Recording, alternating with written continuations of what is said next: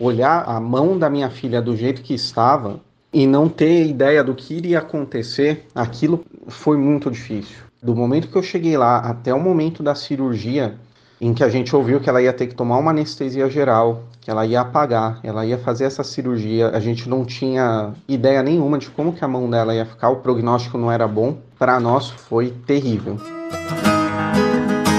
A recordação da angústia, a prevalência da gratidão.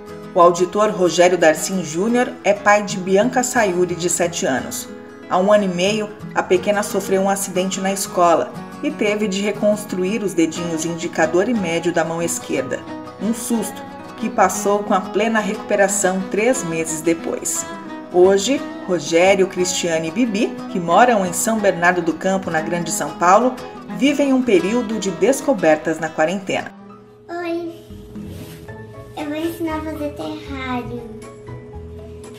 É, mas primeiro eu vou ter que falar algumas regras. Não vai enfiar cacto e suculenta no terrário, que a água acumula lá. Cacto e suculenta que não gostam de muita água, morrem. Bibi sempre quis gravar esses vídeos pro YouTube, né? Mas a gente nunca deu muita. Assim, não dava muita prioridade para isso, porque a nossa rotina era bem corrida. Então acho que esse tempo que tá sendo um pouco mais tranquilo deu um fôlego aí. A gente tá dando prioridades diferentes também, né? E aí esses dias ela pediu bastante para fazer um vídeo montando um terrário. Eu falei, ah, por que não, né? Então vamos lá. Queria ensinar as pessoas a fazer e queria ter um tempo especial para gravar enquanto eu tô em casa, para fazer alguma coisa em um tempo. Me divirto muito fazendo. É meio um desastrinho em algumas partes do vídeo, mas tudo bem. O legal é a gente ver ela se divertindo mesmo. Não é nada nada forçado, isso que é legal. Ela que quis, a iniciativa partiu dela. E pra gente tá sendo muito bom. O conteúdo é editado pela mamãe Cris, espontânea e graciosa Bibi sai falando nas gravações enquanto junta terra, pedra, areia e plantinhas num vidro de azeitona. Sem rótulo, hein? Um trabalho repleto de detalhes e com as digitais da futura veterinária. O fato dela estar tá fazendo esse vídeo hoje é prova de que Deus esteve com ela, naquele momento esteve com a nossa família e cuidou para que tudo isso acontecesse da melhor forma possível. Aventuras de Bibi Sayuri. Se inscreve lá que vai ter bastante coisa legal e já tem. Mas eu vou criar muito mais coisas legais. É hora, é hora, é hora, é hora. Ha, ti, u, e, fo, fo, fo, fo, fo, fo. O aniversário de três anos da Maria Flor Bandec Diógenes foi minuciosamente preparado em casa por seus pais, Paula e Marco. A festa com buffet e 60 convidados na capital paulista precisou ficar para depois. Não teve saída. Foi nessa hora que entraram em cena a originalidade e 17 bonecos. Quem tava na sua festa? Todos os bichinhos. Todos os seus bichinhos? Sim. E o papai e a mamãe?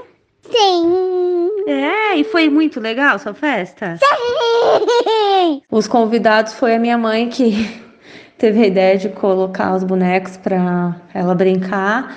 E ela adorou, ela deu risada, ela ficou lá no meio deles, ela brincou com eles. Depois do parabéns, ela foi abraçando eles. Quando ela viu, né, que tinha mesa, ela regalou os olhinhos, né? Ela ficou vendo tudo que tinha na mesa, que era o tema Ariel, ela ficou vendo os peixinhos, aí ela chamou a avô, vó, todo mundo para ver as coisinhas dela e os convidados dela também. Foi bem legal. Tios, primos e avós paternos sopraram as velhinhas virtualmente. Uma videochamada permitiu que Regina Diógenes demonstrasse todo o amor pela neta. O amor ele é demonstrado por afeto, por beijo, por abraço. Mas num tempo desse, como o amor estava bem firmado entre nós, a Maria Flor ela sabe o quanto a vovó, o vovô, os tios, as tias, os primos a amam. Então a nossa presença ali foi virtual, mas foi muito forte para todo mundo. A gente se sentiu triste por não estar lá mas feliz por poder protegê-la também desse tempo difícil de coronavírus. A festa estava tão animada que a doce Maria Flor, de pétalas avermelhadas, quase ficou sem presente. Os pais haviam esquecido de entregar, tamanha a euforia. Essas duas bonecas são muito fofas. Muito lindas, Muitos, né? Muito fofas. Ela é muito linda, gente, Aí, né? ó. Ela é muito linda, né? Festa no Brasil, festa também em Portugal. As bexigas vermelhas e verdes na sala representam o colorido da vida do pequeno Davi Navarro Notari. O garoto completou sete anos durante o confinamento. Na mesa cercada de super-heróis, o maior é o pai, Norberto, que ainda cantou para animar a tarde. meu coração, aonde quer que eu vá, você vai sempre estar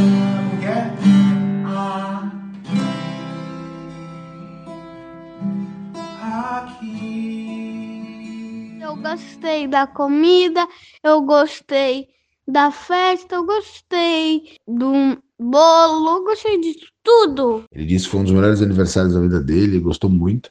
É, foi realmente muito especial, mesmo nesse período né, do isolamento, da quarentena. E eu queria que ele tivesse um dia muito feliz e isso aconteceu.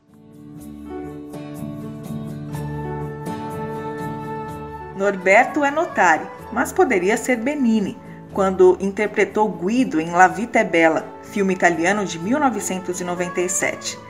É assim que a gente vê o Norba. O jornalista de 36 anos mudou-se do Brasil com a família em setembro de 2017 para desbravar outras freguesias.